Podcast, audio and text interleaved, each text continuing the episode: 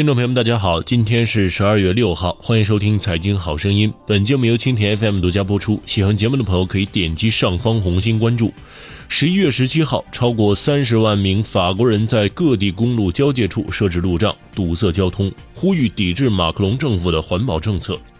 这群黄背心都是不折不扣的老司机，他们抗议柴油税上涨，严重提高了这些通勤者的交通成本。不过，法国总统马克龙起初并不领情，他甚至辛辣地讽刺道：“这些人今天抗议我加征燃油税，明天又能转过头去抗议空气污染影响了下一代的健康。”这样的态度显然火上浇油，让原本平和的抗议逐渐走向失控。上周六，在巴黎的抗议活动演变成了更为严重的暴力行动，催泪弹、高压水枪和自制的燃烧瓶漫天飞舞，就连香榭丽舍大道和卢浮宫这样的地标也无法幸免。据媒体报道，这是自1968年之后巴黎最严重的一场骚乱。这场世界闻名的浪漫之都也因此被蒙上了一层阴影。上周六，在巴黎最著名的景点之一凯旋门附近，戴着面具的人汇集在这座城市最豪华的香榭丽舍大道上，烧毁路障、焚烧建筑物、破碎围栏、点燃豪华轿车。骚乱者还与警方发生了激烈冲突，他们向警察投掷石块，警方则动用催泪弹、高压水枪等装备予以还击。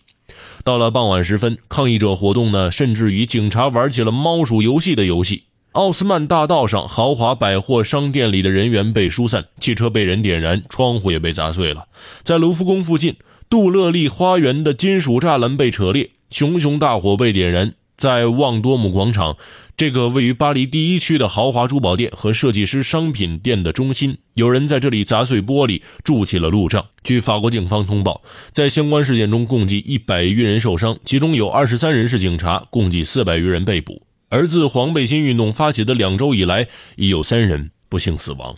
巴黎爆发的这场骚乱是法国几十年来罕见的一次严重暴力行动。法国总统马克龙于上周日举行了紧急安全会议。据 BBC 最新消息。法国各部长表示，虽然没有排除任何选择，但他们在周日的会谈中没有讨论实施紧急状态的问题。尽管早前有媒体发出相关报道，巴黎市中心周六爆发了五十年来最严重的骚乱之后，法国总统马克龙坚持永远不会接受暴力。据《卫报》十二月一号报道，当时正在布宜诺斯艾利斯参加 G20 峰会的马克龙表示，安全部队受到攻击，商店被掠夺，公共或者私人建筑着火，行人或记者受到威胁，凯旋门遭到玷污。这些行为没有任何的正当借口。法国总统马克龙还表示，那些和平示威者的心声将被倾听。但对于巴黎这场暴力骚乱，马克龙称，这些暴力分子将在法庭上受审。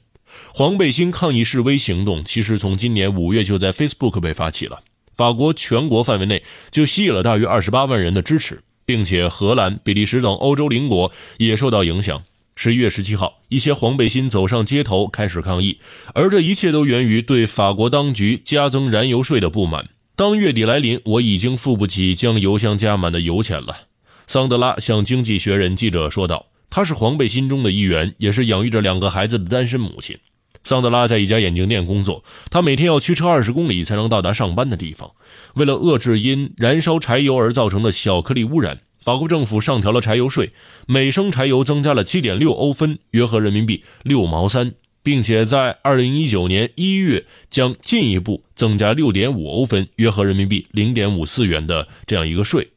我宁愿对燃料征税，而不是对工作收入本身增加税收。马克龙曾表示，那些抱怨燃油价格上涨的人也要对空气污染采取行动，因为他们的孩子会因此生病。据《经济学人》报道，在法国的大城市，通勤者可以搭乘地铁，参与自行车共享计划，因此绿色税被认为是一种受欢迎的举措。而在像诺曼底这样的偏远乡村，一般辛勤工作的工薪阶层并不认同政府的绿色税。他们认为，在以前政府鼓励使用柴油，因为柴油被认为比汽油污染更少。这段时间正逢国际能源价格上涨，加税让桑德拉这样的本就不富裕的家庭雪上加霜。据《经济学人》报道，马克龙总统仍会继续实施绿色税，但他也承诺会考虑世界能源价格上涨的背景，对增税问题慎重考虑。一项民意调查显示，百分之六十六的人支持黄背心抗议。这一数字在整个抗议活动中一直保持稳定。黄背心运动能够持续多久，取决于他们能否成为一项组织性更强的运动。上周，黄背心的一个代表团会见了环境部长弗朗索瓦·戴鲁吉，但是这个新兴团体还需要取得更大的社会认同。法国有一个社会阶层的金字塔，马克龙坐在顶端。一位露天场地工作的抗议者向《经济学人》记者说道：“我们希望他能体会到生活在金字塔下层的滋味。”好了，今天节目就说到这儿。在节目最后提醒大家，蜻蜓 FM 财经公众号已经正式上线，您可以公众号搜索“蜻蜓 FM 财经”或者搜索 “QTFMCG” 获得更多财经福利。下期节目再见。